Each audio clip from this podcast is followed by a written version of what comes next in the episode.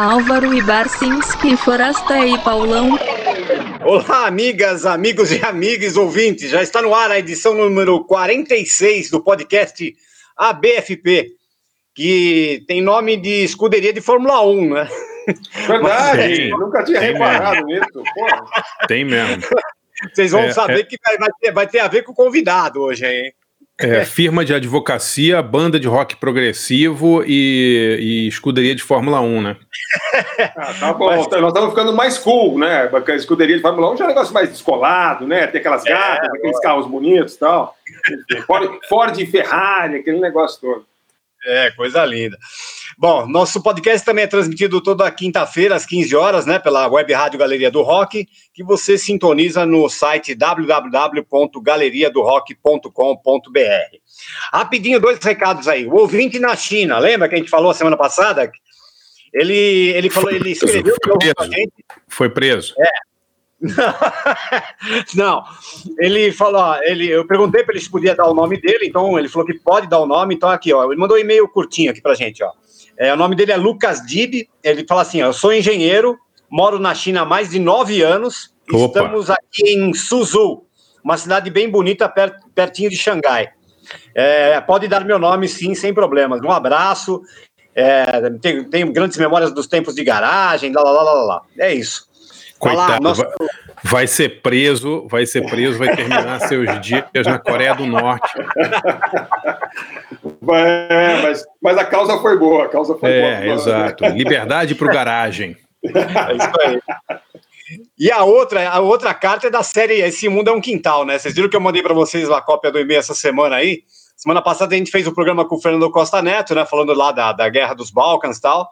É, falamos da Bósnia lá. Ele tocou uma música de, um, de uma banda lá de, de reggae, de rap lá da, da, de Sarajevo. Aquela Ellen Nash. Aí o, um ouvinte nosso em Londres escreveu pra gente, né, o Hélio Stolz, ele, ele falou assim, ó, eu sou fotógrafo, moro em Londres há uns 20 anos, e há muito tempo acompanho o trabalho de vocês, tal, tal, tal, tal, tal. É, hoje à tarde estava escutando o programa sobre Sarajevo, é, tem um amigo aqui em Londres que é de lá, né, da Bósnia, e acabei passando as bandas indicadas pelo Fernando. Ele não as conhecia e falou para sua prima que mora em Sarajevo. Pois não é que ela estava ao lado do vocalista do Ellen Nash? ela mandou uma foto do cara, bicho, tomando não uma é né? É, é, é, é, mentira, né? Isso não é verdade, né, cara? cara, não sei. É, uma cidade, é uma cidade pequena, um país não tão populoso. A banda deve ter 38 integrantes, é uma banda de reggae, né? Então... Não é, não é, cara. olha, aí eu perguntei, né? Ele falou: ó, são três caras. É, esse cara da foto que chama Admir Kular, que é o vocalista e o MC, tem outro MC e tem um DJ. É um trio. É, tá. Mandou o nome dos, dos três aqui. Eles falam, falam, que eles fazem rap, reggae e trap também. É, Pô, o Hélio, é, muito engraçado, né, cara? É, muito engraçado. Não é possível, né, cara? A gente, a gente tá. Não, é realmente. É, essa é a sincronicidade. É demais, esse mundo é um quintal. Convidado, Pauleta, nosso convidado é especialíssimo hoje, hein? Nossa, hoje é demais, cara. Você é um dos caras que eu, puta, eu, eu devo minha carreira a esse cara, viu? Ele é um, é um dos caras mais sensacionais da, desse meio jornalístico que eu conheci nessa vida aqui, pô. Vamos lá. É, conheci o, o, nosso convidado em, pô, em, no, em 87, por aí, 88, lá na Folha de São Paulo, né? Ele era editor assistente do esporte da Folha, ficou na Folha ali, acho que até 94, né? É, depois montou aí uma, uma agência de notícias, né? É, depois ele, a gente fala direitinho o que, que é aí sobre Fórmula 1. E aí trabalhou na, na, em rádio, PAN, Bandeirantes, é, viajou o mundo cobrindo Fórmula 1, foi para a ESPN Brasil, trabalhou lá em, sei lá, quase 10 anos também é, comentava automobilismo, participava dos programas ali da ESPN, fez, trabalhou na rádio ESPN Estadão, né? É, que mais, hein, que ele fez da vida? Ah, Fox Sports, é, né? Fox, né? É, depois foi para Fox Sports e ficou até dezembro do ano passado. E agora ele é um cara, ele, olha, ele é o, um dos caras que competem com o André Barcinski em termos de empreendedorismo, né? O cara é impressionante, pô. Estamos aqui hoje com o nosso amigo Flávio Gomes, que está lançando o livro, hein? Fala, Aí, Flávio. Fala, Flávio. Aê, Flávio. Beleza, cara? Uh, fala, Paulão. Tudo bem? Obrigado, gente. Paulão, abração para você, Barcinski, Forasta. Ô, rapaz, eu estou me sentindo na redação da Folha em 1990, com o Otávio passando pelo corredor, jogando aquela caneta pro alto, e o É. Matinas gritando pra gente: tem que fechar, tem que fechar. E aquela fumaça de cigarro, né? Lembra? Antigamente É. as redações eram todas esfumaçadas, né? Claro. claro. Maravilhoso, né? Maravilhoso, com, com pastilhas coloridas do chão até o teto. Não sei como é que a gente. Como é que a gente conseguia enxergar os, as telas de computador naquela época, né? Éramos jovens, Flávio, éramos jovens, a gente não enxerga nem aquele. Agora as telas são gigantes, a gente também não enxerga, tem que ficar botando óculos, dando zoom, né? É assim. Pois é, pois é. Ô, Flávio, você entrou na Folha em que ano? Você, eu entrei em Eu- 90, você estava bem antes ainda, né? Eu entrei antes, eu entrei na Folha em novembro de 86, eh, como repórter de educação e ciência. Ah, que legal. É, e aí, logo depois, ah, entrou o Álvaro, que não está aqui com a gente hoje, né? O Álvaro Sim. foi meu colega na editoria, na editoria de Educação e Ciência. E depois eu, em 88, no comecinho de 88, eu fui para esporte. Aí eu tive uma pequena saída durante um mês, eu fui trabalhar na revista Placar, voltei para a Folha e fiquei lá até 94. Caramba, e esse, e esse livro, eu vi que você está lançando um livro, chama Imola 94. É, bom, É. você vai falar, falar sobre esse livro para a gente aí ao longo do programa, mas é um, é um projeto que você está gestando desde, desde então, desde 94, ou é uma coisa que apareceu de repente, assim, na sua... Não, Sua esse carreira. projeto foi gestado no final de janeiro deste ano e foi Tá. concluído em março desse ano. É, não, na verdade é o seguinte, Barça, eu, eu, eu comecei a fazer umas lives agora, essas coisas, né? no- eu tenho um canalzinho no YouTube que eu já tinha fazia bastante tempo, que eu botava, na verdade, os meus vídeos on-board do meu carro de corrida, que eu, eu, eu corro de carro velho e tal. E, e aí, quando eu saí agora da Fox, eu, eu retomei um troço chamado. É um programa que eu faço segundas-feiras à noite, que se chama Bem Merdinhas, né? É para concorrer com o Bem Amigos. Por que, que chama Bem Merdinhas? Porque o, o- desde que surgiu essa história do Twitter, eu, eu, eu, eu me dirijo aos meus seguidores como seus merdinhas. Como é que tá? Ah, bem, ótimo. seus merdas e tal. Ótimo. E aí o programa nasceu como ser bem merdinhas. Eu comecei a fazer isso aí uns, sei lá, uns 10 anos atrás, é, num troço chamado Periscope, que eu acho que nem existe mais no Twitter. Era, era uma webcam que tinha. Era uma, era uma ferramenta do Twitter para você fazer transmissões ao vivo. Hoje todo mundo faz as coisas pelo YouTube, né? E eu retomei o programa e, e eu percebi no comecinho do ano, nos primeiros programas, que as pessoas estavam ficavam muito interessadas nessas histórias de jornalismo, sabe, Barcinski? Não propriamente sim, sim, da sim. Fórmula 1. Porra, Sim. como é que era? Sabe, porque nós estamos. Vocês devem estar todos na mesma, na mesma faixa etária, 50 e poucos anos. Mas tem uma molecada aí de 30 para baixo que não sabe como é que era o mundo antes de existir a internet. É mais Sim, ou é. menos como nós não sabíamos como era o mundo antes de existir televisão, né? Sim. Então causa muita estranheza. Porra, como é que era isso? Como é que você mandava um texto? Como é que você mandava uma foto? Como é que você viajava? Como é que você se comunicava e tal? E a- é, as histórias são boas. Acho que todo mundo que já viajou muito trabalhando com jornalismo sempre tem boas histórias para contar. E eu percebi que essas histórias estavam chamando muita atenção. Aí eu resolvi fazer um livro contando algumas dessas histórias. Não é um, um compêndio de, de textos antigos, nada. Eu lembrava, por exemplo, daqui a pouco eu posso contar uma ou outra, mas eu quis fazer um livro que, que começasse ah, na minha, no meu início da, trajetória, da minha trajetória como jornalista, como é que eu cheguei a cobrir Fórmula 1, né? E, e que se encerra em 94, na, no final de semana da morte do, do Ratzenberger e do Senna, porque, sem dúvida, foi a, a cobertura mais importante que eu fiz na minha carreira.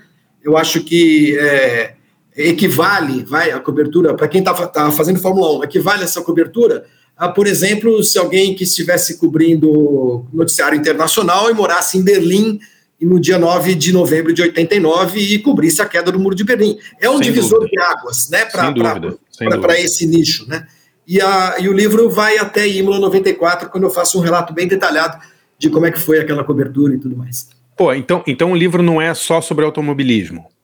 Não, o livro, pelo contrário, é, o livro é, o livro é sobre é, é mais sobre jornalismo. É claro que é um livro muito autobiográfico, né? Uhum. Mas é, é engraçado, gente, porque eu o livro chama Imola 94 e você sabe que os, os torcedores do Ayrton Senna eles formam os mais fanáticos, eles formam uma espécie de uma de uma, de uma uh, uh, seita Sim, de sim. devotos enlouquecidos e tudo mais. E os caras. tem até uma torcida que chama Torcida Ayrton Senna que, pro- que promoveu um boicote ao meu livro.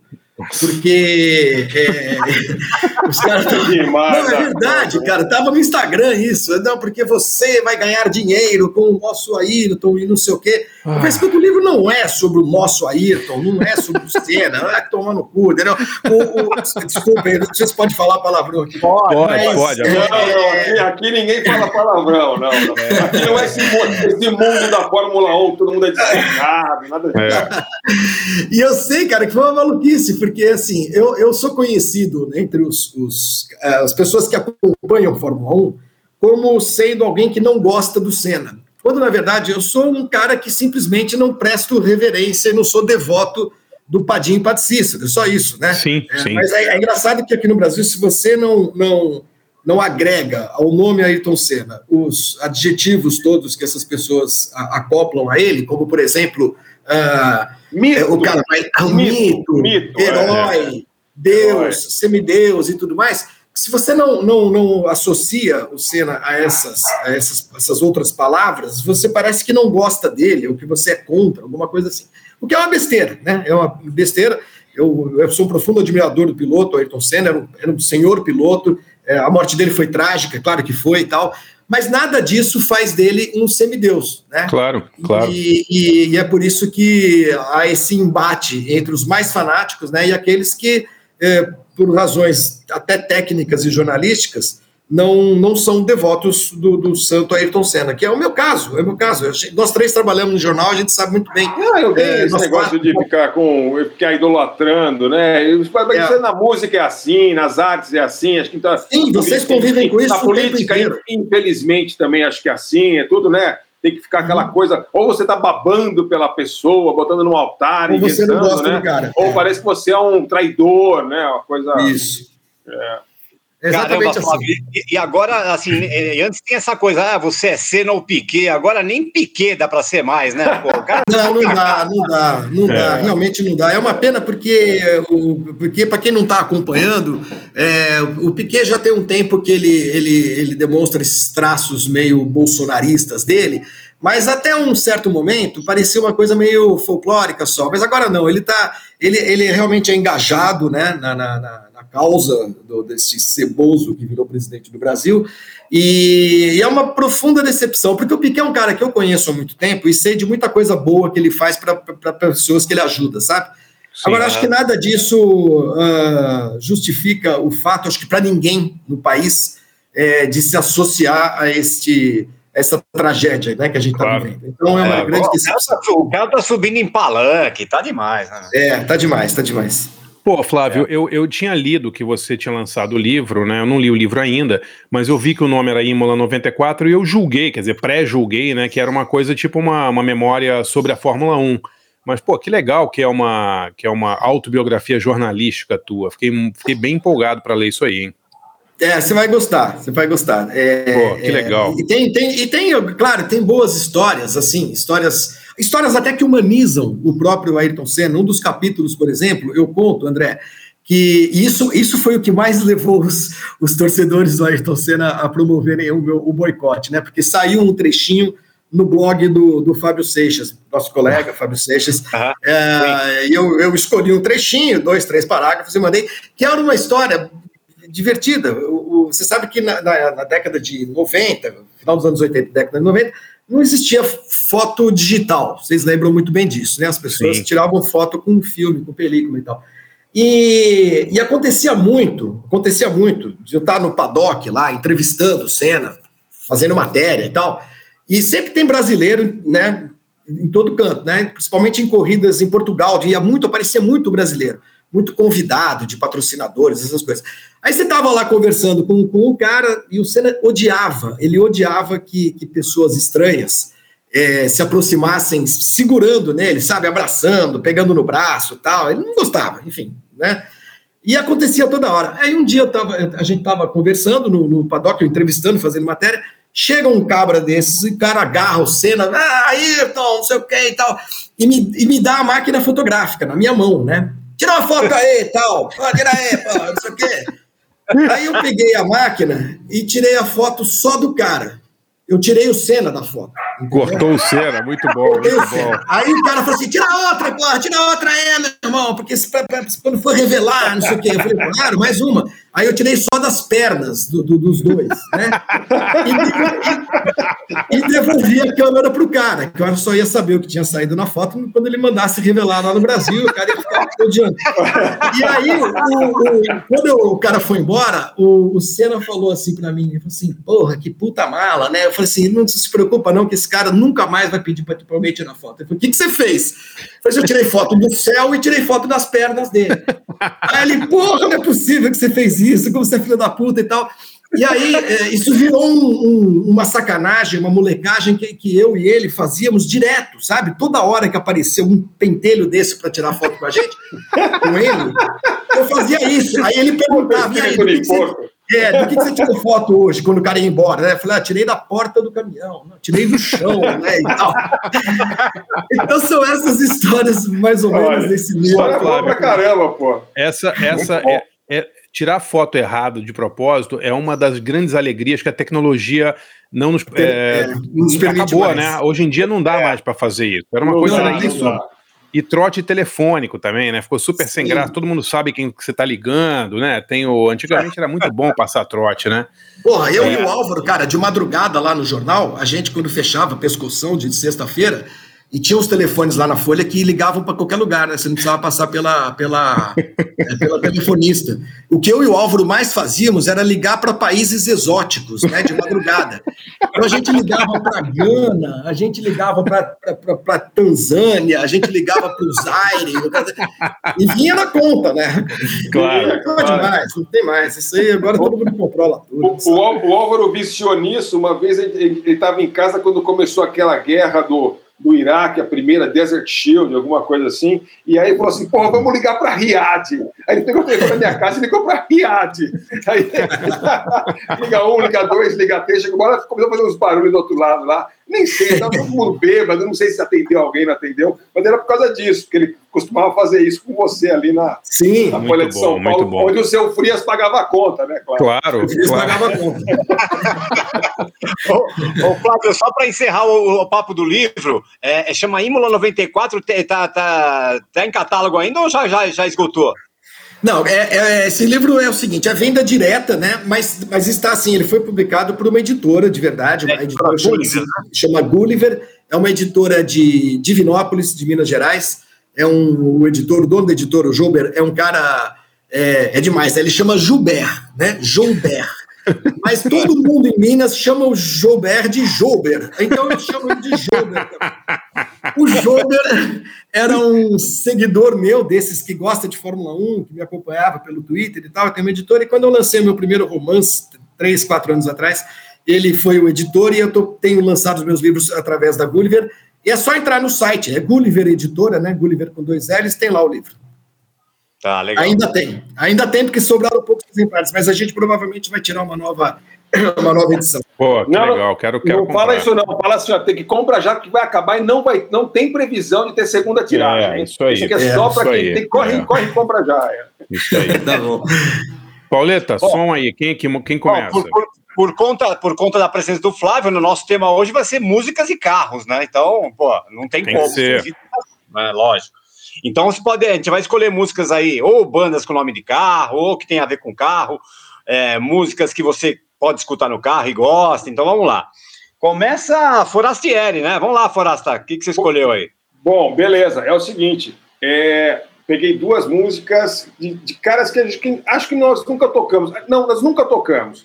Ah, uma, ah, tem muita música boa de carro. Os americanos são bons, né? Inglês, inglês não faz, porque inglês ainda é de trem, né, cara? Os caras não tem música de carro, não. Mas americano tem muita música de carro e tem alguns gêneros todos que são em volta de carro. Agora, o rock and roll começou falando de carro e de mulher, né? Que era que os moleques, era o sonho dos moleques ali do, do começo É. do rock. Tem muita música que tem a ver com, com carro, depois dos anos 60 também e tal. Mas o que, o que, o que talvez não seja tão, tão conhecido é que acho, tem uma música que muita gente acha que é o primeiro rock and roll da história.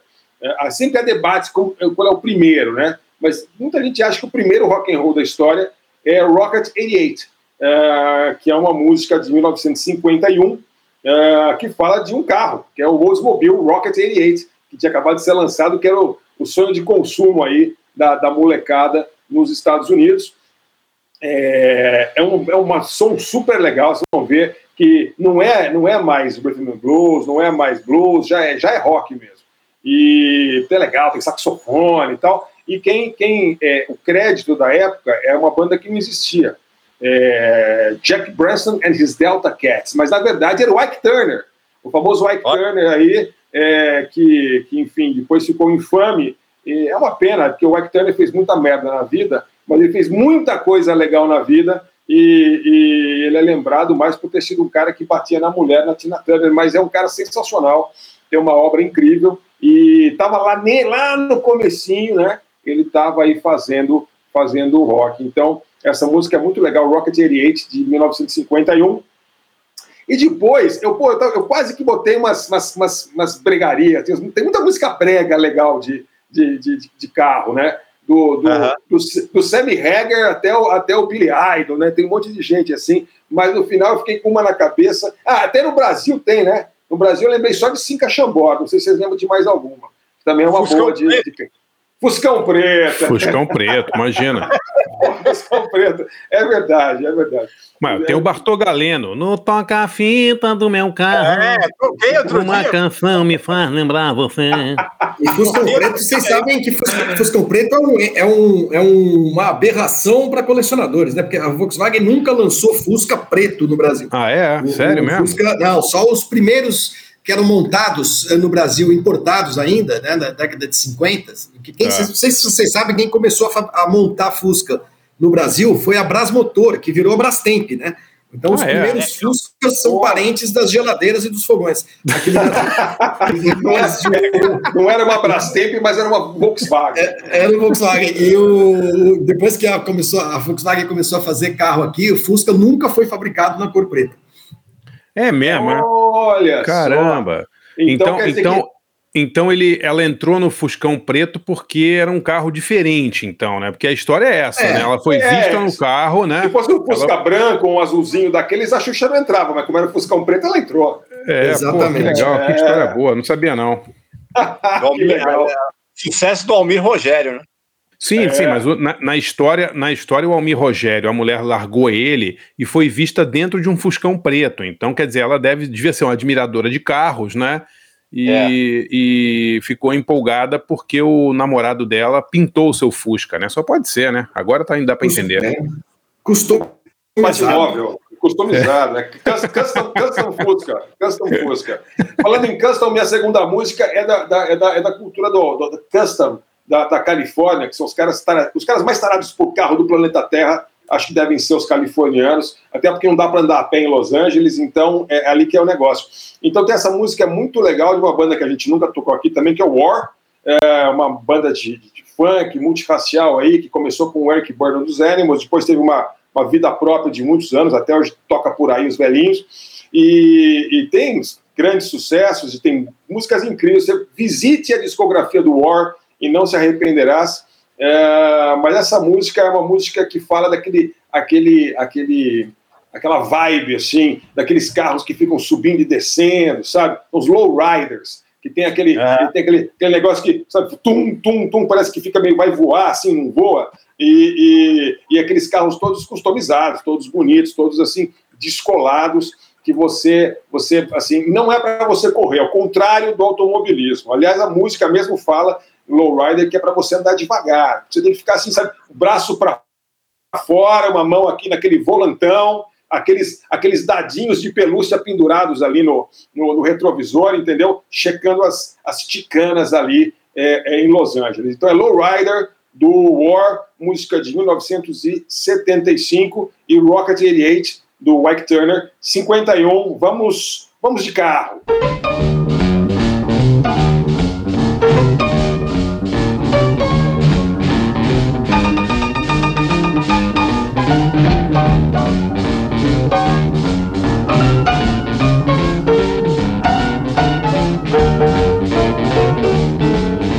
Women have heard of jalopies, you've heard the noise they make, but let me introduce my new Rocket 88. Yeah, it's it straight, just one way. Everybody likes my Rocket 88. Baby, we'll ride in style, moving all along.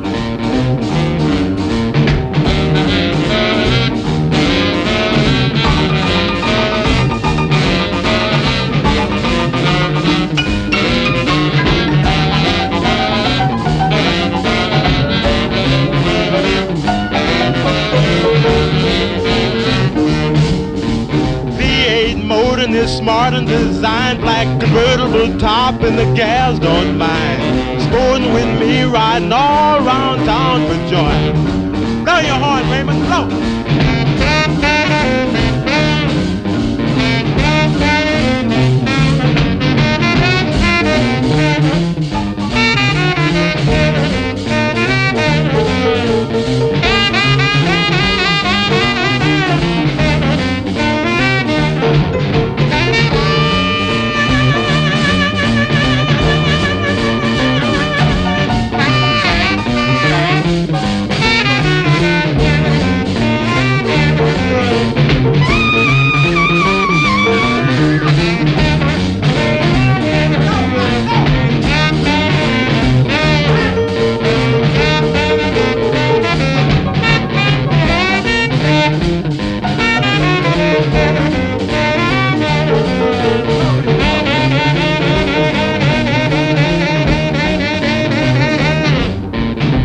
In my rocket and don't be late, baby. We're pulling out about half past eight. Going round the corner and get a fifth. Everybody in my car's gonna take a little nip. Move on out, oozing and cruising along.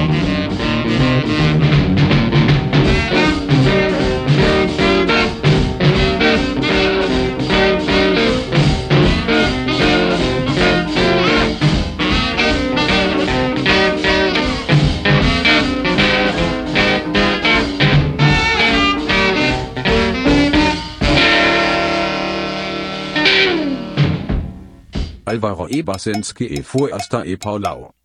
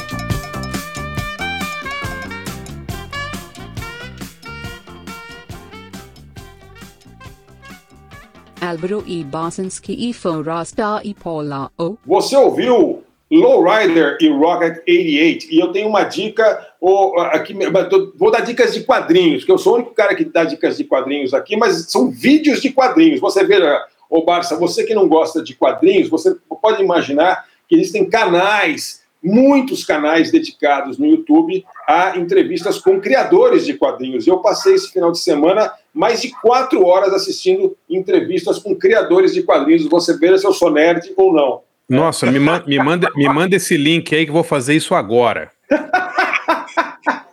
a, dica de hoje, a dica de hoje é, é algum carro atropelando o Hulk, é isso? É, por, é, é Ayrton Senna contra o incrível Hulk.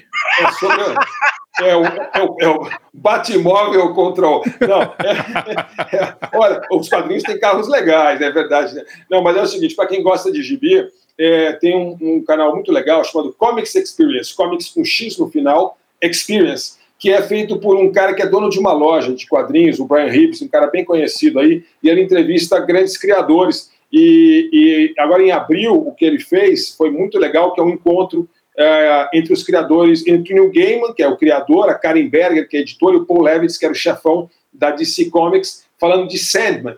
Sandman, o, o, o gibi, Sandman, o, a, a, versão em áudio, Sandman, a série que está sendo feita aí para Netflix. Então, é, mas tem muitos outros criadores legais lá. É, vale super a pena para quem gosta de quadrinhos. É um papo bem de quem manja, para quem gosta, para quem para quem é do ramo, entendeu? Não é, não é porque eu estou chegando agora, porque assim é tipo duas horas de papo bem detalhado sobre a parte de criação também. Então, super vale a pena para quem gosta de gibi, Comics Experience e é isso aí. É, você gosta de gibi ou, ou, meu amigo Flávio Gomes?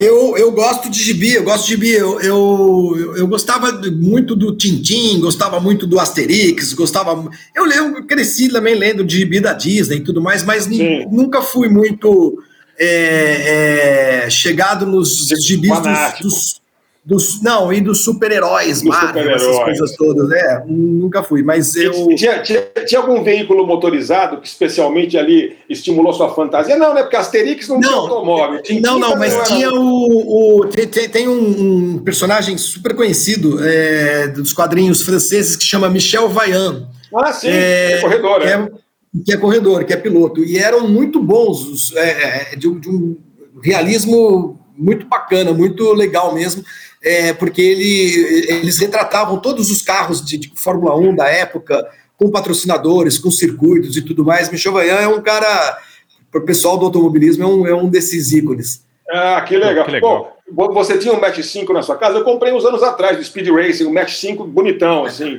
Eu tenho, eu tenho. Match 5 é. eu tenho. Mas você sabe ah, que é. o, é, eu, o, Match, o, o Match 5, é, o Speed Racer, é, quando foi para o cinema, quando foi para o cinema, que fizeram, né? Tem uns, sim, uns sim, 10, é. 15 anos. Eu não gostei muito, achei uma coisa muito, muito futurista, muito, sei lá, não, não, não curti muito, não. Mas é. o, os desenhos eu adorava, o Mamute, né? Aqueles carros. Carro Mamute. Corredor X. É, tinha o Corredor X, que era o, o que Zequinha, o né? Que era o macaco do, do coisa, era muito engraçado. O, né? Gorducho Zequinha. É, o Gorducho Zequinha. É. Exatamente, era muito legal. Corredor X.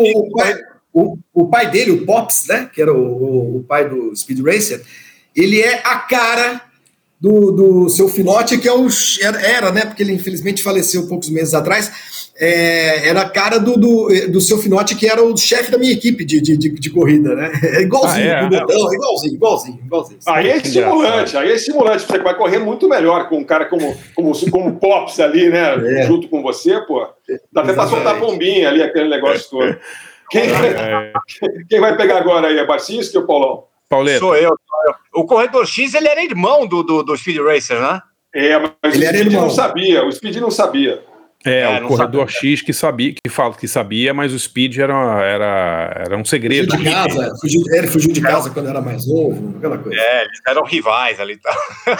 Era muito bom. Bom, vamos lá então falar de músicas e carros aqui. Separei duas, é, uma dos anos 80, uma dos anos 90. É, a primeira é o. Vou tocar o Primitives, cara. O Primitives é a faixa Crash. É, o Primitives é aquela banda de Coventry, né? Não sei se vocês lembram aí, que era. Fazer uma mistura ali daquele rock, daquele rock bubblegum dos anos 60, com blonde, é, com punk, e pô, e resultou numa banda bem agradável. Gost- gostava pra caramba, era liderado é por uma. Como é que chamava a vocalista? Bonitinha ela, cantava pra É, caramba. Tracy, Tracy Tracy. Tracy Tracy, exatamente, é. É, isso mesmo. E aí é, eles lançaram os três Tracy era, era irmã do, do, do, do Speed, eu acho que chamava Tracy também. É irmã do mesmo, Speed é verdade. Acho, ligado. É, eu acho que é, acho que é, verdade, verdade. o, então, eles lançaram três discos ali, tiveram vários hits legais ali, mas depois deram uma sumida e voltaram ali. Quando o baixista da, da banda morreu, aí eles retomaram a banda, enfim. É, mas é- é essa primeira música que lançou eles, que, que, que fez, fez sucesso, a primeira, o primeiro single deles, né? Essa Crash, que é uma música que fala assim dessas DRs que a gente tem dentro dos carros, né? Essas, essas discussões de relações amorosas dentro do carro tal.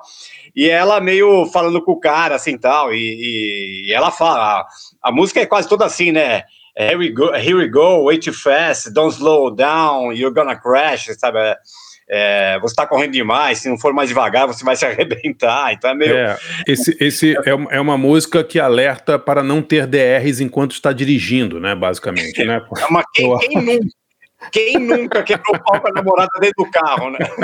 Pô, eu, eu tenho um amigo que vocês conhecem, o Baia, que, que capotou o carro discutindo com a namorada muitos anos atrás. É verdade. Quebrou, quebrou, quebrou o volante com o queixo, velho. É verdade. Aí, ó, tá vendo? A Cr- Crash foi feita pra ele, então. É, pode ser, vou falar pra ele. é. A primeira a gente vai ouvir o Primitives com Crash, que é uma música de 1988 do álbum Lovely deles. E depois eu separei uma música que tem. é, que, é, que é o nome da banda, né? De uma dupla de música eletrônica, né? É aquele Bentley Rhythm Ace, é, que foi é, é de Birmingham, são de Birmingham, são ingleses, né? Que é um cara que era do Populated Self e, e um do, do Bugweed, é, que tinha participação também do, do James Atkin, que era o vocalista do EMF. E eles pe- pegaram onda nessa onda do Big Beat ali, né, no final dos anos 90, e a especialidade deles era fazer colagem de músicas ruins. Eles falaram que eles faziam questão de ir no mercado de pulgas, comprar disco de trilha sonora de striptease alemão tal, e faziam umas colagens aí. É, aí eu separei essa faixa aqui, foi o maior sucesso deles, né, chamada Ben- Bentley's Gonna Sort You Out. Para quem não sabe, né, Blen- Bentley é uma, é uma empresa automobilística britânica, né, de carros de luxo. Pô, o Flávio pode falar com muito mais propriedade que eu sobre isso, né, que é famosa por fazer os carros da família real britânica, não é? Você sabe disso, Flávio? Qual que é a marca, Paulão? Desculpa. O, Ben- o Ben- o Bentley. Ah, o Bentley não. O Bentley é Rolls Royce de pobre. Imagina. Não, o Bentley é uma merda. O, o, o, o, Porra, o- Bentley é uma merda, olha isso. Nossa, né? Polêmico, O Bentley- sempre o Bentley- polêmico. É. O Bentley era, era a segunda linha, digamos, da, da, da- do Rolls Royce. A Rolls Royce acabou comprando né, a Bentley e hoje a Bentley faz parte do grupo Volkswagen, se não estou enganado. Mas, é, então, ou seja, também é parente do Fusca e também é parente de, lá, do TL e da variante. Eu lembro de, de- do Bentley ter, ter participado das 24 horas de Le Mans, mas isso na década de É. 20 ali, é, é. Não, mas teve, teve mais recentemente, ah, no período de Le Mans, que a Audi ganhou quase tudo, né? É, Teve um ano, teve um ano que eles, em vez de colocarem o grupo, porque a Audi também pertence ao grupo Volkswagen, né?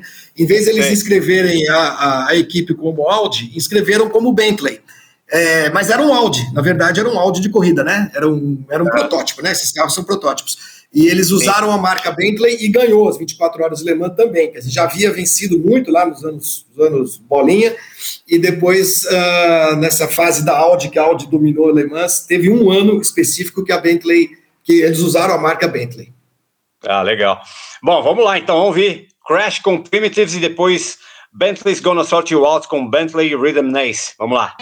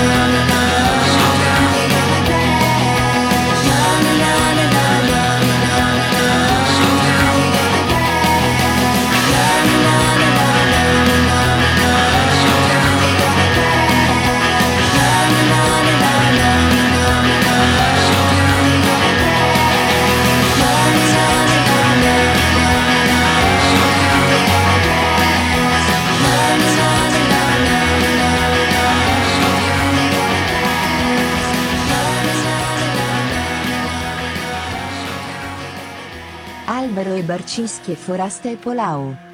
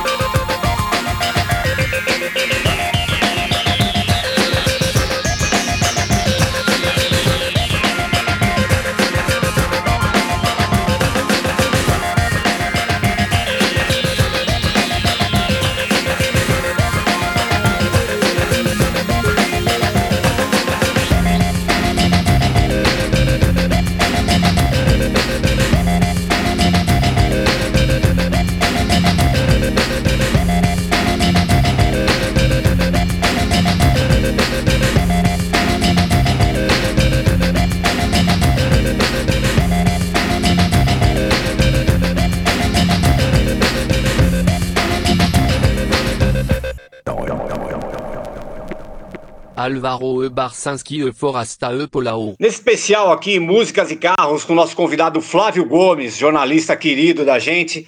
É, a gente ouviu primeiro o Crash com a banda The Primitives e depois o Bentley's, Bentley Rhythm Ace com Bentley's Gonna Sort You Out. E a minha dica hoje vai ser sobre um livro, também de um outro jornalista que já chegou a trabalhar com o Flávio Gomes na, na, na Rádio ESPN, né, Flávio? O Vladimir Bianchini. Isso, isso, isso. Eu estava com o meu microfone desligado, desculpem. É, sim, trabalhamos juntos, sim, durante bastante tempo, né, nesse período que a ESPN fez uma parceria lá com o Estadão e com a Eldorado, e a gente trabalhou junto. É, o, o, o Vladimir Bianchini é um jornalista, né? Ele, ele, é de Santo André, e ele, cara, ele é. é como o Flávio Gomes torce para a portuguesa, ele também é, torce para um time pequeno. e o Marcinski também. Ah, começou, olha aí, olha aí. Já começou, eu tô quieto aqui. Eu tô Deixa tranquilo eu aqui. Depois vocês brigam aí, vai. Eu é... brigar, imagina. Apesar que esse livro aqui o Barcinski vai gostar. O nome do livro é Eles Escalaram Maracanã. É um livro sobre a conquista da Copa do Brasil por, é, pelo Santo André, né, em 2004. É um livro muito, muito bacana, contando as histórias de bastidores, é, histórias engraçadas, pô. É, e contando toda a trajetória do, do, do, Santo André até ser campeão da Copa do Brasil 2004, ganhando do, do Flamengo no Maracanã na final. Né? É, e é engraçado, porque o Santo André, naquele, nessa campanha, ele decidiu, é, sempre decidiu fora de casa. Foi realmente uma coisa, uma coisa épica ali, né? Eles eliminaram o Atlético Mineiro, Palmeiras, é, ganharam do Flamengo na final e sempre decidindo fora de casa. O, com o Palmeiras, então, a semifinal foi um absurdo, né? Foi 3 a 3 em Santo André e 4 a 4 no Parque Antártica. Ganharam pela, pelo número de gols fora. Foi um negócio de louco ali. E conta toda a saga ali do. do fala dos caras, né? Do, do técnico, né, Luiz, Luiz Carlos Ferreira, é, o, o Sandro Gaúcho. Júlio César, goleiro, o Elvis, que chegou a jogar na Lusa também, esse Elvis, não jogou, Flávio?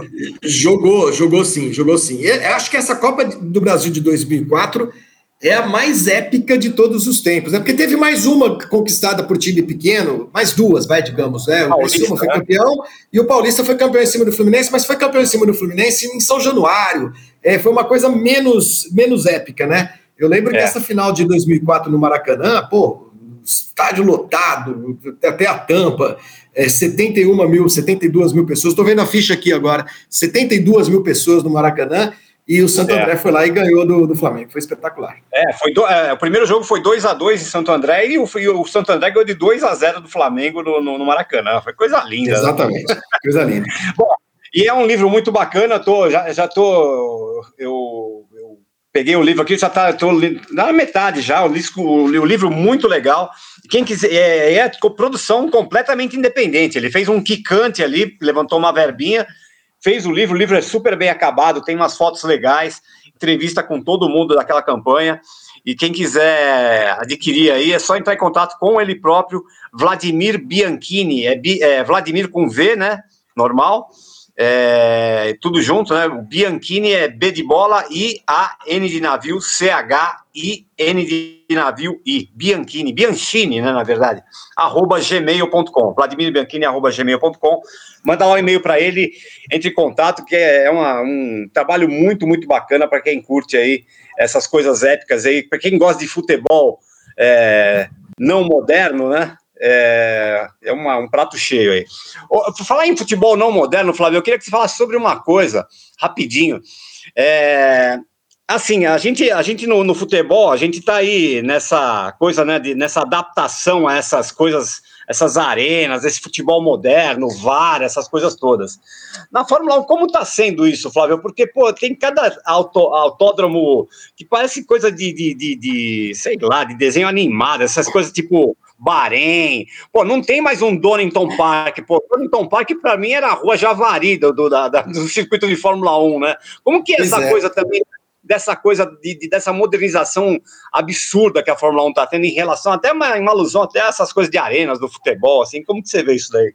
Olha, isso começou para valer uh, lá em 91, quando fizeram o autódromo de Manicur, na França, né?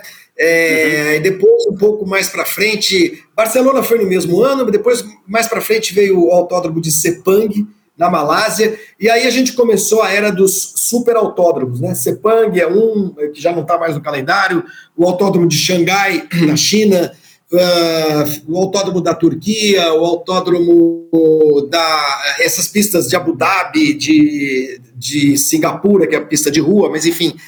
Cara, é, isso acontece, Paulão, acho que menos pelo luxo, mais pela segurança, sabe? Eu acho que tem, tem autódromos que eram utilizados no passado que realmente, por questões de segurança, não comportam mais um carro, os carros de Fórmula 1. Mas ainda assim, você vê que no ano passado, que foi um ano de pandemia, no ano de é, é, um calendário totalmente revisado, trouxeram de volta para o calendário, por exemplo, Imola, né? Justamente é. Imola, né? E, e, que teve corrida esse ano de novo. E os pilotos adoraram, né? Adoraram. É, colocaram é. também Portugal de volta, mas não no Estoril, o circuito de Portimão, que é um circuito mais moderno, mas também não é um, um circuito desses é, de, de é, revista de arquitetura, assim, sabe? O problema maior mesmo é que a, a segurança hoje o, do, do autódromo para receber a Fórmula 1 é, ela, ela tem que ser muito bem estudada mesmo, sabe? E circuitos é. como esses mais antiguinhos talvez não, não, não consigam mais receber a categoria. Mas é por causa e, da velocidade dos carros, ô Flávio? Qual, é também, na verdade, eles eram inseguros já, os carros eram igualmente velozes. O problema é que é, a partir do momento em que vai, vão acontecendo alguns acidentes, Barcinski, é, é, você estuda o acidente e fala, bom, por que, que aconteceu isso? Né? Imola, por exemplo, por que, que o Senna morreu da, naquela curva daquele jeito? Aquela era uma curva, uma curva de, de raio muito longo, e era que o cara fazia com o pé embaixo a 320 por hora, que não tinha área de escape. Mas aí, antes, eu, as pessoas falavam, não, mas aqui ninguém erra, não vai acontecer nada, né? Mas pode acontecer, pode quebrar alguma coisa no carro e o cara escapa e não tem área de escape, ele vai no muro direto, né? Então, ali não dava para fazer uma área de escape, porque logo depois do muro tem um rio, né, o Rio Santerno. O que, que fizeram? Fizeram uma chicane, fizeram uma variante que você corta a velocidade ali, faz uma, uma curvinha para a esquerda ou para a direita e você tira aquele ponto tão perigoso, né? É, eu acho que o, o, e os autódromos novos, os, os recém-construídos, quando o cara vai fazer o projeto, ele já prevê tudo isso, né? É, não se tinha tanta preocupação com segurança no passado, a verdade é essa. Tanto que se corria na rua, em tudo que até no lugar, aqui no Brasil se corria em, em Piracicaba, em Araraquara, em Petrópolis, é, no exterior, a gente tinha corridas, uh, de, de, as provas de rally, por exemplo. Se vocês pegarem os vídeos do Mundial de Rally, dos anos 80, eles são uhum. coisas absolutamente insanas, insanas mesmo. Assim, você vê o cara passando no meio de uma multidão a, a 10 centímetros de um lado e 10 centímetros do outro a 250 por hora. Até um dia que começou a morrer gente, entendeu? Porque o cara perdia, perdia o, a direção, perdia o controle do carro e levava 20 pessoas junto, né?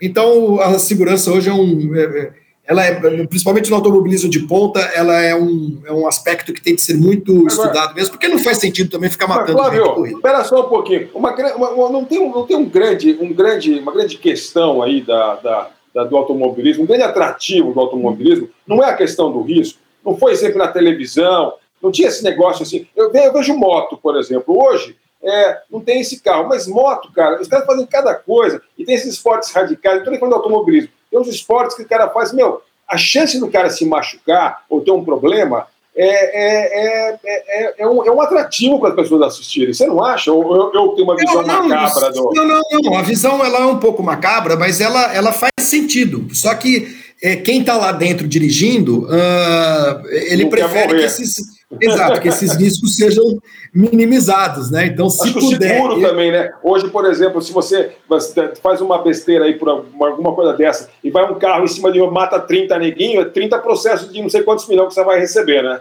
Sim, então, tem que, o, maior, o maior acidente de todos os tempos na história do automobilismo aconteceu em Le Mans, na década de 50, comecinho da década de 50, quando um carro decolou da traseira de outro, né? E voou para cima do público, matou mais de 80 pessoas. Vocês Caramba. imaginam o que é isso? E por conta disso, inclusive, a, a Suíça, que não tinha nada a ver com a história, né? mas foi um acidente tão horroroso que na Suíça, naquele ano, uh, passaram uh, as corridas de carro, de automóvel, passaram a ser proibidas. Isso perdoou até outro dia, aí, quando a gente teve uma corrida agora uns três anos atrás, de Fórmula E, dos carros elétricos que fizeram nas ruas lá e tal. Mas é, é, é, o risco é muito grande, o risco de você atingir o público, de é, morrer um atleta é muito ruim, né, cara? É, é claro, claro que, que, é legal, é, o risco é inerente a esse, esse esporte, mas e é atraente, claro, é atraente até para quem está participando. Mas se der para você, falou, você, falou, você falou um negócio interessante que eu não sabia nem que existia, mas claro que vai existir. É, corrida de, de carro, de carro elétrico. O carro elétrico é legal de. de é, corre que nem carro movido a, a, a, combustível fóssil ou como é que é? Ah, não, esse, esse campeonato de, da Fórmula E, que, que nasceu faz uhum. seis anos, ele é um campeonato de carros de monopostos, né, de formulinha, né, como a gente chama de fórmula, que não é um carro, não é um carro de turismo, não é um carro convencional, Sim. mas a velocidade não é não é tão alta quanto os dos carros de combustão, mas não é por, por uma deficiência de motor, é mais por deficiência de bateria mesmo porque você tem uma limitação ali, a, a bateria,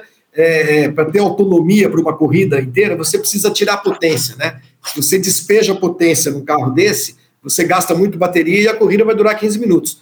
Então tem que equilibrar as coisas. E, e, a questão da bateria ainda é meio problemática para carro de corrida, porque ela, ela representa a maior parte do peso de um é... carro de corrida elétrico. Fica pesado. Muito, muito pesado. Entendi. Só para você ter uma ideia, a gente tem, não, só, rapidinho, Paulo, só para você ter uma ideia, então, só para ter um termos de comparação, em Mônaco, a gente teve semana passada um, um EPRI, né, que chama, uma corrida da Fórmula E, que pela primeira vez usou o traçado integral de Mônaco, que é o traçado que é usado na Fórmula 1. Para vocês terem uma ideia, um carro de Fórmula 1 completa o circuito de Mônaco em 1 minuto e 10 segundos, 1 minuto e 11. Uh, o carro de Fórmula E estava fazendo tempos na casa de 1 minuto e 35. É muita Caramba. diferença, é muita coisa. Tá. Entendi. Aí, mais uma que eu aprendi. Hum. Vamos lá, vamos sou lá, eu, Paleta? Então você, vamos lá. Você. Então vamos lá, no nosso especial é, música e carros, né? Na verdade, é. música e velocidade, digamos assim, porque minha, minha, primeira, minha primeira música é sobre motocicletas. É uma música. A gente já rolou no garagem essa, essa música com uma versão, não sei se vocês lembram, do do Jolatengo tocando com o Daniel Johnston num programa de rádio. Lembra disso, ah, Lembro, lembro sim, lembro sim. É, é uma gravação muito legal de, de Speeding Motorcycle, que é uma música do Daniel Johnston. Daniel Johnston, para quem não sabe, era um, era um cantor, acho que ele é do Texas, né, o Daniel Johnston, não me é. lembro, mas ele tinha graves problemas psicológicos, digamos assim. E, que ficaram piores depois que ele ganhou um ácido do Gibby Haynes, do Butthole Surfers, e aí despirocou de vez, né? Essa é a história, né? Do, do coitado Daniel Johnston, é. E que, a, e que a camiseta do Kurt Cobain deixou o cara famoso, né? É, o Daniel Johnston era meio um queridinho indie, assim, porque ele fazia é. uma, é, uma música assim, ver shows do Daniel Johnston era um pouco, era um pouco triste, né, Pauleta? Porque é claramente é. um cara muito perturbado, né, com, com graves é. problemas psiquiátricos, assim mas as letras eram muito muito inventivas, né? As músicas eram muito muito bonitas assim, de sim, um sim. jeito meio meio naif, meio primitivo assim. E, é. e o, o Jolatengo fez uma versão linda de Speeding Motorcycle que eu vou rolar agora, que é do álbum, acho que é o Fake Book, né? O disco de covers lá do Jolatengo. Procurem ouvir essa música aí também com The Pastels, é uma outra versão diferente, maravilhosa. E, e a música original do, do, do Daniel Johnston, ela é curiosa, assim, ela é muito, não sei se vocês já ouviram, mas é uma música bem, bem esquisitona, assim, né, uma, uma coisa só voz e violão, a primeira versão, e, e aí depois o Jolatengo fez essa homenagem a ele com o Speeding Motorcycle, gravou em 1990 do álbum Fake Book. E depois não dá para ter uma, uma, um especial de música e carros e não rolar Fast Cars do Buzzcocks, né? Música, música absolutamente maravilhosa do dessa banda incrível que a gente teve a sorte de, de trazer para o Brasil, né, Pauleta? 2001, foi isso? Foi, né? Foi, foi 2001, é. Foi demais, no Olímpia, né? né? É, é. Sensacional. É, incrível, é, tá fazendo 20 anos esse show. Eu lembro que você tirou uma foto você lembra que você tirou uma foto minha do lado da, daqueles letreiros que tinha dos próximos shows do. do, do eu do, me lembro. Aí tinha lá, próximos shows, Zeca Pagodinho, Buzzcock. Era Zeca Pagodinho, Buzzcocks e só pra contrariar, uma coisa assim, né? É, nada a ver. é. né? Pô, podia ter feito um encontro com eles, como teve Ian McCulloch com o Alexandre lá, Pires, podia É. fazer também Salgadinho e Pete Shelley, sei lá. É verdade. é. Nosso, amigo, nosso amigo Pete Shelley morreu agora há pouco tempo, né? Faz, sei lá, três ou quatro anos mal, e cara, tal. Sério, fiquei muito É, fiquei muito mal também. Pete Shelley, grande figura. Ficamos viajando com ele pelo país aí uns 10 dias. Que figura, né? Que cara incrível. Buzzcocks é uma banda maravilhosa. Então vamos ouvir aí o Jolatengo com o cover do Daniel Johnston, Speeding Motorcycle, e depois o Buzzcocks tocando Fast Cars. Já voltamos com Flávio Gomes. Speeding motorcycle, won't you change me? In a world of funny changes, speeding motorcycle, won't you change me?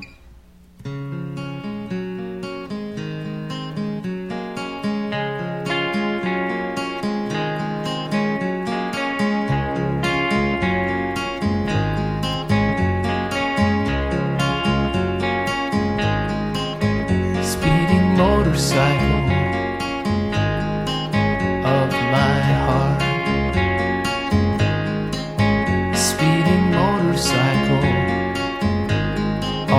always changing me. A Speeding motorcycle, don't you drive recklessly. A speeding motorcycle of my heart. Many girls have taken you out for a ride,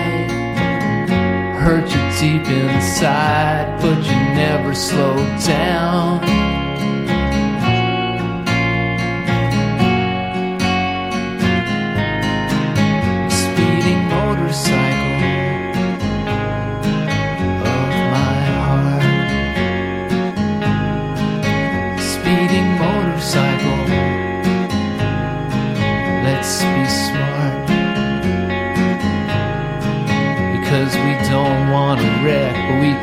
Lot of tricks.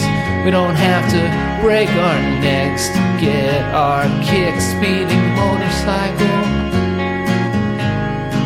The road is ours. Speeding motorcycle. Let's speed some more. Because we don't need reason and we don't need logic. Cause we got proud of it. Speeding motorcycle. There's nothing you can do. Speeding motorcycle.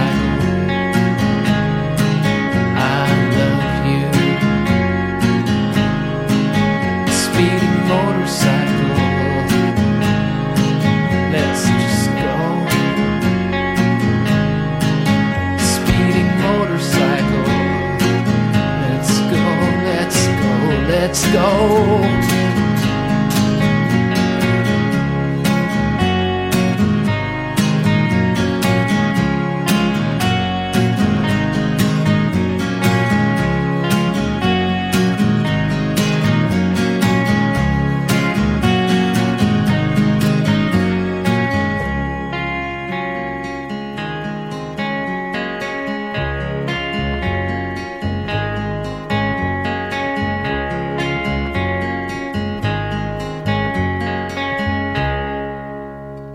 Álvaro e Barcinski e Foraste Paulão.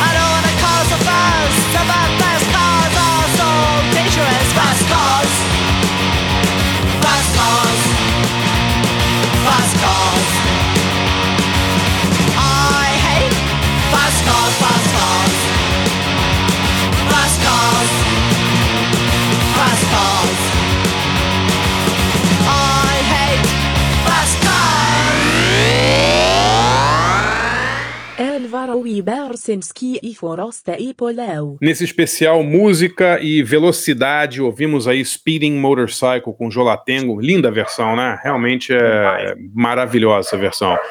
Grande e depois banda. Fast Cars com Buzzcocks, é, a música em que o Pete Shelley diz que ele odeia carros velozes. Essa música é muito legal também, né? Aliás, duas bandas que foram no garagem, né? As duas tocaram lá. O Jolatengo também, né, Pauleta? Tem razão, Foi, cara. foi. Nossa, esqueci Igual- completamente, é verdade. Fizeram um acústico no estúdio ali, foi legal pra caramba. Putz, é, É, mas- verdade, cara. Mas teu cachorro não gostou do Boscox, não, cara. Você Não, meu cachorro odeia. Ele Ele, ele, odeia ele- punk. ele prefere Anti-Nowhere League. É. Ele, prefere, ele prefere aquela banda English Dogs. É, Ba- Bau, au, au, que tal? é o Bau Au Au. Não, é que tá, na- tá na hora, tá na hora deles comerem. Mas deixa É, eu o- dar minha, minha dica aqui, que eu vou dar uma dica é, automobilística também. É um dos meus fil- filmes prediletos. O Flávio deve ter visto já. Você já viu Corrida contra o Destino, né, Flávio? Como é que era o nome disso aí é, em inglês? Vanishing Point. Putz, não lembro, cara. Pode Cara, ser você que sim. tem Acho que- que vi. Você tem que ver esse filme, cara. O filme tá fazendo 50 anos, é de 71. É um cult movie americano, ele é dirigido pelo Richard Sarafian. Mas o interessante é que o roteiro desse filme é do grande escritor cubano Guilhermo Cabreira Infante. Ele escreveu esse roteiro com um pseudônimo de Guilhermo Caim. E é um filme, basicamente, é um filme que virou cult, assim, na época, na época da contracultura, porque é basicamente um cara é, tentando, é, fugindo da polícia para entregar um carregamento de drogas e ele vai viajando pelos Estados Unidos e a polícia perseguindo ele. É um mega filme foda, influenciou muito o Tarantino para aquele Death Proof, né? E é um filme muito cultuado, assim, tá fazendo 50 anos, o filme é de 71 e tem no YouTube inteiro com legendas em inglês. Então, Correndo contra o destino, é isso? É Corrida contra o Destino, é, chamou no. Brasil, Pô, mas no em YouTube, inglês velho, assim? Tem, um tem, cara, tem. Eu, eu, eu- fui procurar onde, onde daria pra ver o Vanishing Point. Eu tenho o DVD, mas é, é o DVD gringo e tal. E eu queria indicar esse filme. Eu dei uma, uma busca. Se, se você Tem sim, escrever Vanishing aqui. Point, você vai ver. O que, que foi? Tem aqui, eu tô vendo aqui no, no YouTube, sim. Eu vou assistir. Vou assistir. Tem, tem. Eu devo ter visto, mas enfim, não vou lembrar. Eu não lembro. Cara, é um dos filmes mais legais, assim, de perseguição. E é um filme muito, muito da época da contracultura mesmo, essa coisa da paranoia, guerra do Vietnã. É um filme Uhum. fantástico. E o fato de ter sido escrito pelo Guilhermo Cabreira Infante é muito legal, né? Realmente. Sim, claro. né? É muito bacana. Então assistam é, Vanishing Point. Não interessa se você não fala inglês. Ah, os cachorros não gostaram do filme também. E o, o filme é basicamente uma perseguição de uma hora e meia. É sensacional. Que legal. Boa. Beleza? Bom, vamos lá. Agora, pô, é, é, os ouvintes gostam de ver a gente pagando mico, né? Então, o Flávio, eu queria que, que, que você falasse a sua, a sua relação com a música. Você nunca você fala sobre futebol, sobre a Lusa, sobre Fórmula 1, sobre política, sobre o caralho a quatro, mas nunca vi você falando sobre música. Conta alguma de música pra nós aí, Flávio. É, porque eu sou um fracasso musical, na verdade, assim. Eu, eu, eu, eu, eu lembro que eu, eu tenho um trauma com música que, que deve ser atribuído diretamente ao Álvaro, né? Ao Álvaro Pereira Júnior. Eu Porque- conheço essa história. Então, uma vez eu era repórter de lá da, da Folha de Educação e Ciência e fui fazer uma matéria na Unicamp, não- lembro que matéria que foi, né? Nós fomos para Campinas. E na volta, eu não sei por que cargas d'água, paramos numa loja, em algum lugar para tomar alguma coisa, e, e tinha uns discos para vender. E eu comprei um LP dos Gees. E eu cheguei na redação do jornal, orgulhosamente ostentando aquele LP dos Gees, e o Álvaro me esculhambou de tal forma eu fiquei, eu fiquei traumatizado, musicalmente Pô, falando, né? Eu adoro Gees, Paulo. Flávio, que isso, Pois cara? é, Pô, mas então essa absurdo. coisa, esse preconceito contra a música pop e tal. Bom, eu sei que eu desisti de, de falar de música a partir daquele momento, mas eu tenho alguns marcos musicais na minha carreira, um deles, na minha carreira, na minha vida, e um deles é ter ido ao Rock in Rio 1, em 1985. Ah, então, é. disso me orgulho profundamente, Boa. sabe? De ter visto duas Você é do vezes. então. Como é que é?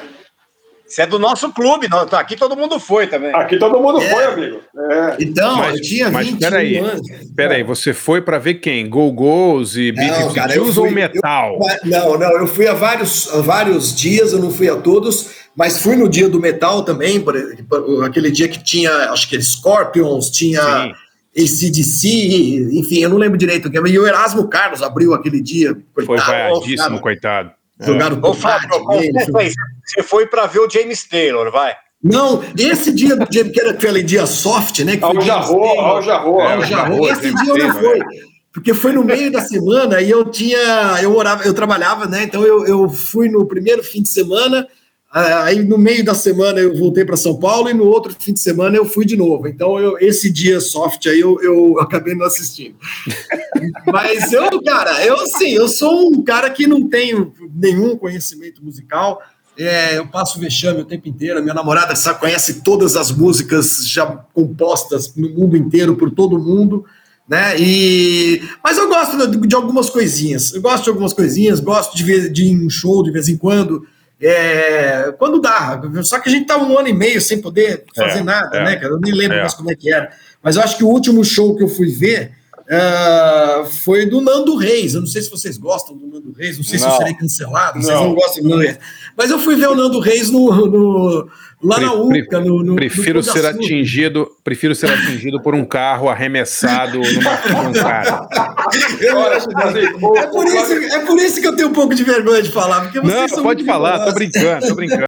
Não, Flávio, tudo bem. A gente, a gente não vejo. Assim, o Nando Reis morava na minha rua, velho. Eu nunca falei com esse cara, que era o mais chato do mundo. Assim, ó, Não, ele é legal.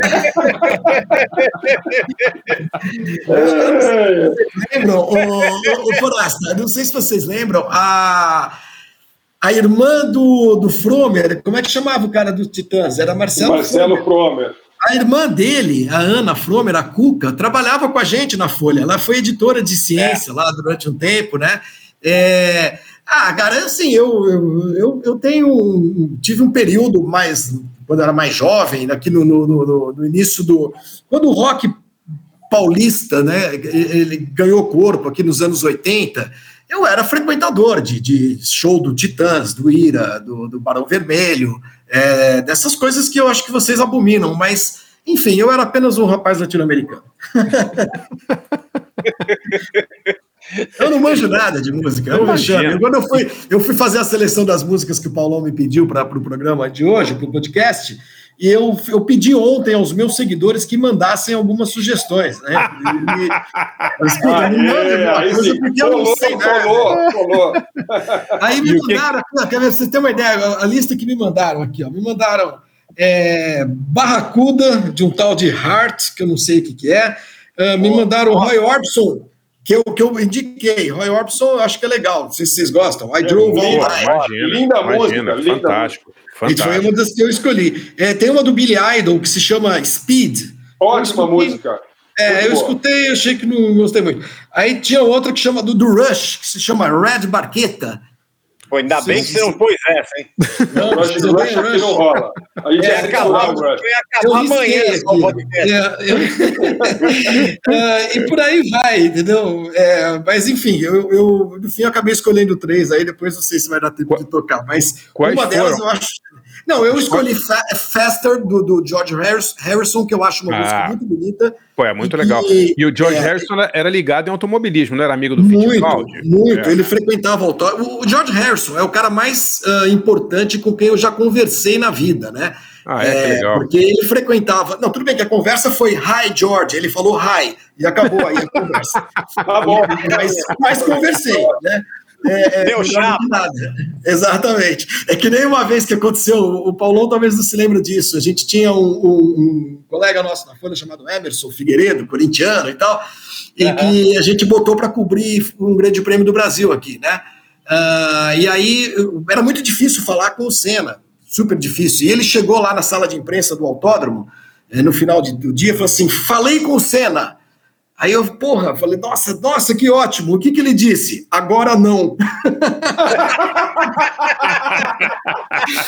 Mas é verdade, ele falou com o Senna. Eu conversei com o George Harrison nesses termos, né? Mas essa música Fester é muito bonita e, e ela, quando eu trabalhei na, na, na Rádio Jovem Pan, existia uma rádio aqui em São Paulo que chamava Rádio Jovem Pan, era uma rádio muito interessante, muito importante e tal. Hoje já nem sei o que, que é mas a gente colocava na última volta de todas as corridas, né? Da, da, quando a gente transmitia. Hoje você rádio, sabe o que, que, é. Não, desculpa. Hoje é, não, eu não, cara, eu outro dia eu coloquei, eu coloquei aqui, desde que eu voltei para São Paulo, né? Eu estava morando no Rio, voltei para São Paulo no começo do ano. Eu coloquei cinco minutos para ouvir a Jovem Pan e realmente é uma, é uma tristeza, que era uma tristeza que foi feito da história dessa rádio, sabe?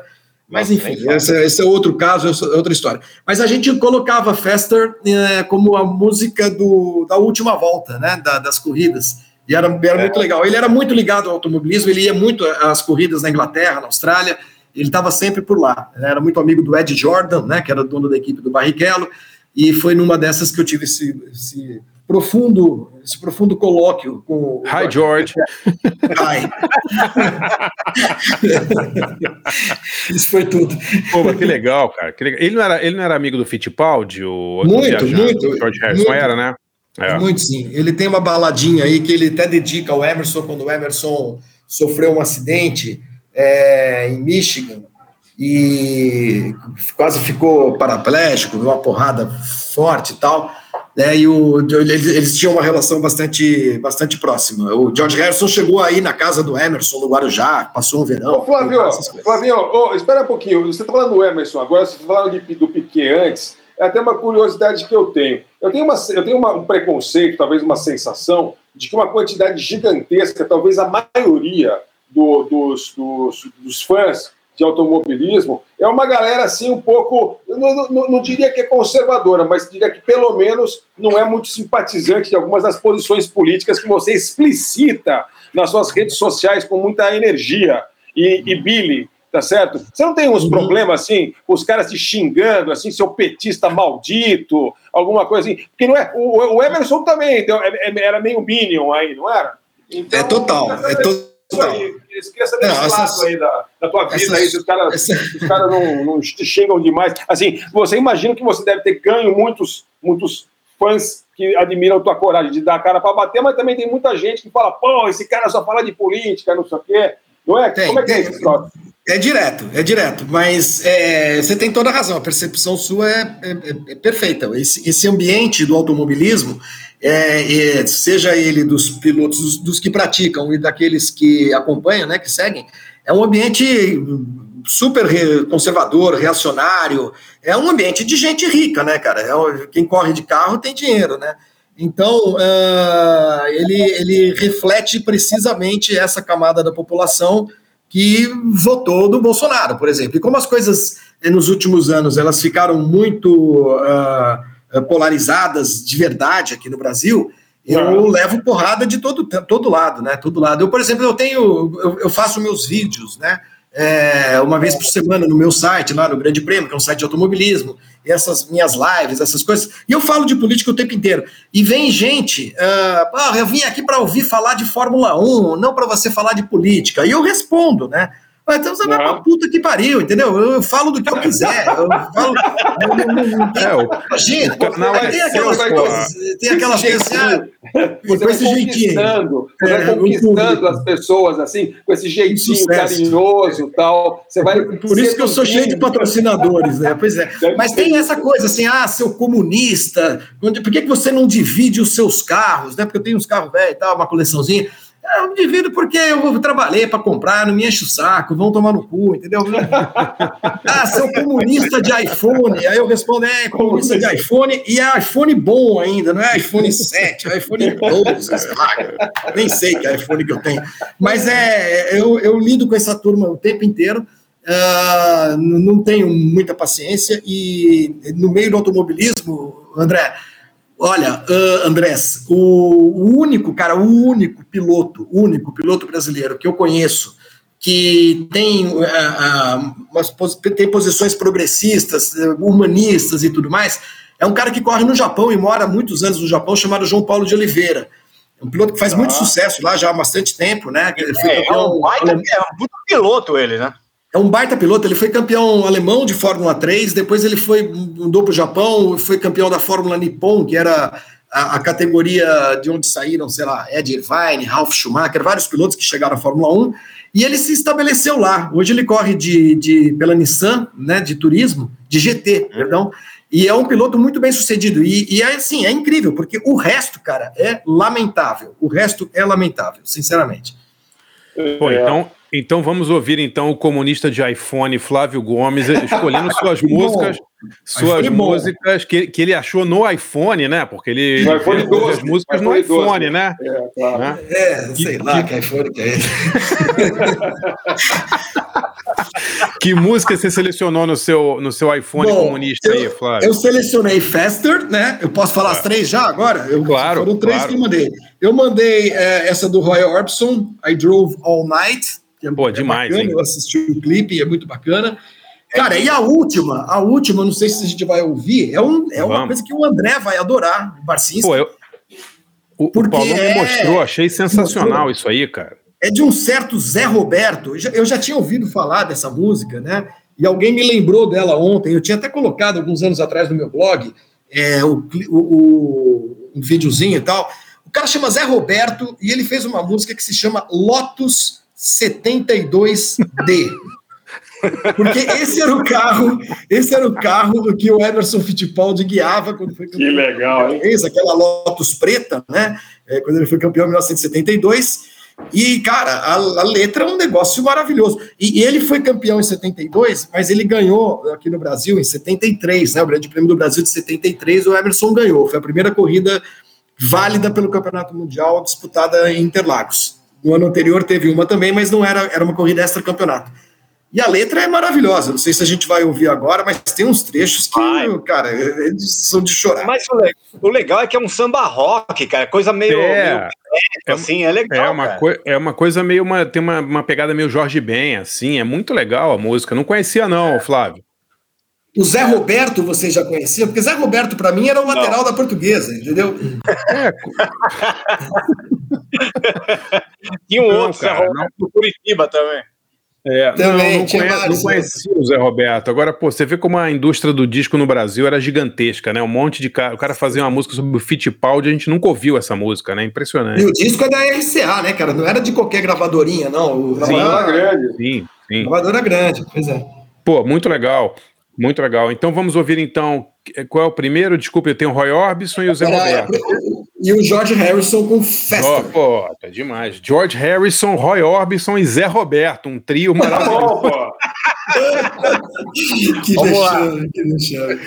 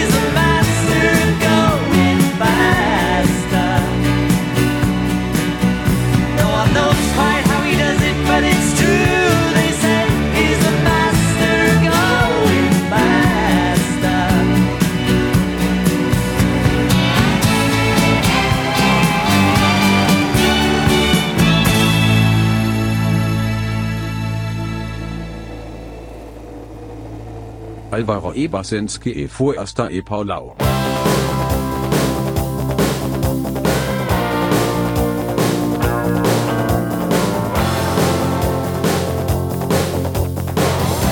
I had to escape, the city was sticky and cruel. Maybe I should have called you first, but I was dying to get to you. I was dreaming while I drove the long stretch uh huh, yeah. Could taste your sweet kisses, your arms open wide. This fever for you.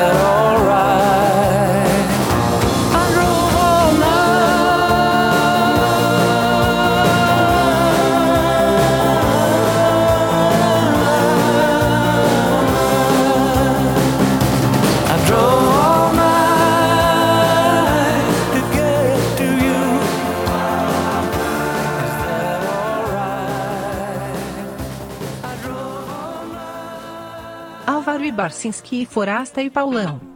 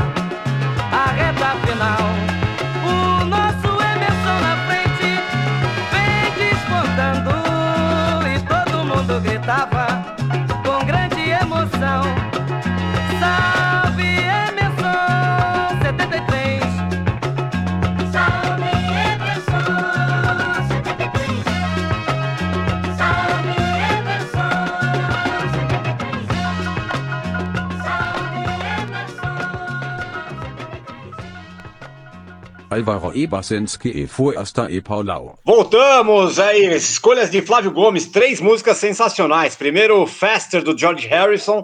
Depois, I Drove All Night, do grande Roy Orbison. E, para fechar, o não menos é, maravilhoso Zé Roberto. Pô, Zé Roberto arrebentou, arrebentou o Zé Com a Roberto. faixa Lotus 72D. É, é, ele, descreve, ele descreve as curvas do autódromo, é maravilhoso, cara. Ele fala da curva do laranja, da curva do S. Esse, esse, esse verso, especialmente, me, me- ele me encanta. Na curva do S, quem não sabia escrever se deu mal, saiu da pista. É maravilhoso isso, né, cara? É maravilhoso. É, o cara, o cara pode ter feito, pode ter feito a curva numa C cedilha, né? o Exatamente. Foi parar no muro, entendeu? cara? Esse cara não sabe escrever, ele não faz a curva do S, é verdade. Pô, né? não dá, né? Ele Mas é fez a muito curva bom. com dois S's, é. Mas é, sabe, sabe, sabe o que eu lembrei agora? Eu me lembro do meu tio, meu tio Jair, uma vez assim, oferecendo pra gente, de todo moleque assim, o cigarro John Player Special, que era o cigarro É. da Fórmula 1, cara. Pô, era- patrocinava, patrocinava a Lotas, exatamente. Puta, Você sabe que o, o emoção, Senna, cara. por exemplo, foi um piloto que correu a carreira inteira dele patrocinado por marca de cigarro, né? É uma coisa bem louca isso. Ele estreou na Toleman em 84, ele ele tinha patrocínio da Marlboro, depois na, na Lotus em 85 com o John Player Special, né? Essa, aquela marca preto com dourado, né? Era Depois bonito, né? era era bonito. Depois as Lotus amarelas, né? Camel em 86, 87. Depois foi Marlboro na McLaren o tempo inteiro. E Hotmans, que era a marca que Oh! patrocinava o Williams quando ele morreu. E hoje, É, era- pode ainda cigarro patrocinar essas coisas ou não pode mais? Não, não, não. Já há muito tempo que, que é proibido, já no- no- em qualquer esporte. Inclusive aqui no Brasil, a gente não pode nem fazer pintura nos nossos carros de corrida, esses carros que a gente corre aqui em Interlagos, é, lembrando a- a- as marcas da época, porque é proibido, entendeu? Nos dias de hoje, acho que nem, acho que nem patrocínio de pôquer e sinuca cigarro não pode fazer, né, cara? Acho Eu acho que nada. A, a publicidade, é, a publicidade de cigarro está proibida, tem, tem enormes restrições no mundo inteiro, né? No mundo Sim, sim. O, o- o Free Jazz Festival acabou por causa disso, né? Quer dizer, depois Exato. virou Mas tem umas e coisas tal. loucas, né? Porque, porque É. você sabe que a maior patrocinadora da Ferrari até hoje, até hoje, é a Philip Morris, que fabrica Tá. Marlboro, né? Mas eles usam, é um troço meio inexplicável, assim. Se você olhar no carro da Ferrari hoje, tem lá um patrocínio escrito Mission Win Now. E aí você Tá. fala, que, que cazzo é isso? Aí você entra, é um, é um movimento da Philip Morris que eles para a pessoa parar de fumar, ou para fumar cigarro eletrônico, ou para mudar o estilo de vida, sei lá o quê. Na verdade, é publicidade disfarçada, né? É Claro, propaganda claro. subliminar total. Tanto que até até hoje, a Ferrari até hoje, ela é bancada pela Philip Morris uma boa parte do seu orçamento. Que coisa, E- não sabia. E, Flávio, para encerrar, vai, é, se- se- em termos de números, você acha que o Hamilton vai ser o maior piloto da Fórmula 1? Mas assim, ele Ah. vai ser o maior, ele vai ser o maior, mas ele vai ser o melhor, você acha? Ah, ele já é, Paulo. Já é, Paulão. Porque é, a gente precisa ter um critério, primeiro, né? Para poder fazer comparação de pilotos ou de atletas, ainda que eles tenham ah, vivido o seu auge em épocas diferentes, né? Mas o, o Hamilton já é o piloto com o maior número de vitórias, com o maior número de uh, pódios, com o maior número de títulos, né? Que ele igualou o Schumacher no ano passado, o maior número de, uh, de tudo, né? De tudo. E, Vai ganhar esse ano também, né? E vai ganhar esse ano também. E é um cara que, que eu acho que, eu, eu, dentro desses meu, meus critérios muito pessoais, que eu acho que são importantes para avaliar um piloto, ele se mantém uh, competitivo desde a primeira temporada, né? Desde 2007, quando ele estreou, ele, ele ganhou corrida em todos os campeonatos que disputou, né? Uh, lutou por títulos da McLaren já logo de cara. Em 2007 ele foi vice-campeão, em 2008 ele foi campeão. Aí depois que ele foi para a Mercedes, ele começou a enfileirar campeonato e tal. Então, você olha para um cara desse e vai falar o quê? Que não é o melhor? É o melhor. Agora, é, ele seria o melhor se ele corresse na época do Fangio, ou se ele corresse na época do Jack Stewart, ou do Ayrton Senna, ou do Alan Prost? Não dá para saber, não dá para saber. Não, a gente tem, aí, tem de olhar o que os caras fizeram, né? É, isso aí, isso, isso, aí, isso aí que nem ficar comparando o George Harrison, o Jimi Hendrix com o Jimmy Page, com não, o cara de hoje com não sei o quê. Não, não mas mais, mais ou menos, né? Eu vou discordar um pouquinho. Outro dia eu tava, tava, pensando, tava relendo a autobiografia do André Agassi. Ele falou uma coisa muito legal. Ele fala assim, pô, quantos títulos eu não ganharia se eu não tivesse jogado com o Sam, é, se jogado tivesse não tivesse jogado tanto contra, contra o Pete Sampras, por exemplo, né? Então uhum. a minha pergunta, Flávio, de alguém que não conhece nada de automobilismo, a concorrência do Hamilton é uma concorrência forte, você diria? Ela é forte. É, mas eu, eu, eu, já sei onde você quer chegar, porque o, o torcedor do Ayrton Senna, por exemplo. Não, não, não, não, não, não, quero, não, mas, eu não quero chegar em lugar que... nenhum. É, uma, é, só uma provocação, porque eu realmente não manjo nada de Fórmula 1. Não, nunca vi uma corrida é. na vida, não tenho menor interesse. Mas eu leio que o Hamilton é o maior de todos os tempos, entendeu? Tem que ser comparado com as pessoas que concorrem com ele, né? Olha, não dá para dizer que o cara não corre com ninguém. Se você pegar, por exemplo, o Senna, vai, Senna quando foi tricampeão do mundo, alguém vai dizer, ele corria contra o Mansell, contra o Piquet, contra o Prost e esses três, digamos, né, que são gigantes da história. Mas em que momento ele pegou esses caras? Qual foi realmente o adversário dele? O adversário dele foi o Prost, né? Quando ele correu na mesma equipe, na McLaren. Ele pegou, quando ele correu contra o Piquet e o Piquet estava no auge, era o Piquet que ganhava. Quando ele pegou o Mansell com o melhor carro, foi o Mansell que ganhou. Ele não derrotou esses caras, né? O Hamilton é contemporâneo do Fernando Alonso, ele é contemporâneo, que tem dois títulos. Ele é contemporâneo do Sebastian Vettel, que tem quatro títulos. O que eu acho é que tem pilotos, tem atletas, que são tão bons que eles fazem com que os seus adversários pareçam uh, ruins, pareçam menos bons do que são. E eu acho que é precisamente o que está acontecendo com o Hamilton. Quer dizer, o que aconteceu com o Schumacher? Né? Ele era tão superior aos demais que você tinha ali uma geração de ótimos pilotos que não conseguiram uh, ganhar o que poderiam se não fosse a existência do, do Schumacher. E eu acho que é o que está acontecendo com o Hamilton hoje. Então, é o que ele faz, assim, o repertório dele é um negócio assombroso. E fora que, como atleta, como, como personalidade, ele é hoje, para mim, o atleta mais importante do mundo, um cara que defende levanta bandeiras importantes, defende causas importantes, é um cara que está botando a cara para bater, é negro, num, ambiente branco, totalmente branquela, sabe? É, nesse sentido, eu, eu não tenho muito, muito, muita dúvida em afirmar que ele é o maior de todos os tempos. E ele que se legal, expõe, né? Bom, e ele se expõe, dá cara para bater, né? Esse é interessante sim, também. Sim, é muito legal, é muito legal. Mas, ó, antes de terminar, eu não posso ficar aqui, não posso deixar passar batido o Flávio Gomes aqui. Eu queria que vocês, em um minuto, um minuto, hein? Hum. Ah. Você e André Barcinski definissem quem tinha razão em, no ah, Brasileirão de 2013. Ah, por favor, um vai. Minuto, por favor, um minuto. vai. Ah, não, não, não. Pauleta, não, eu falo não rapidinho, eu falo fácil. O time que era para cair era o Flamengo. Foi o Flamengo que perdeu hum. quatro pontos também. E, e, a única coisa que me, me incomodou muito do Fluminense naquela ocasião é, foi o Fluminense se apresentar como parte interessada, né? E, foi, e atacar a portuguesa, e não atacar o Flamengo, que era o Flamengo que era para cair. O Flamengo tinha perdido pontos de verdade, admitiu a escalação de um jogador irregular, e a portuguesa tinha sempre a desculpa de, de, de não ter sido avisada, ou pelo menos a, a suspensão do Everton com H não ter sido publicada, né? Não ter sido publicada Há tempo. E a portuguesa não soube se defender. Eu não tenho raiva do Fluminense, não. O Barcinski não falou nada, ficou quieto. Não, cara, que é, é um assunto tão insuportável, tão batido, tão, tão É, milimetricamente esmiuçado, né? Que eu não tenho mais paciência de discutir isso. Não, eu, eu- eu queria aproveitar que tinha um torcedor da portuguesa, um do Fluminense aqui, para brincar um pouco, né? Não, mas inclusive quando, quando aconteceu isso, eu liguei pro Flávio. Você lembra disso, né, Flávio? Lembro, lembro, E claro, falei, claro. tem caroço nesse angu, tem alguma coisa errada. Você vai lembrar disso, porque Sim, e a gente até história- hoje não soube. Pois é. O que, que foi? Até hoje a gente não sabe o que, né? Quem, Exatamente, quem mas quem, que, que alguma coisa errada aconteceu ali, não tem a menor dúvida, né? Não tem a menor dúvida. É. Isso aí. Maravilha. Pô, Flávio- Flávio, o que as pessoas te acham, Flávio? As pessoas me acham no YouTube, canal Flávio Gomes, está lá, me acham no, no, no Twitter, Flávio Gomes 69, que não é sacanagem nenhuma, é o número do meu carro de corrida. Ah, e por aí. Pô, Flávio, vou comprar teu livro, hein, cara? Quero muito ler. Por favor. Compraria. Tá bom?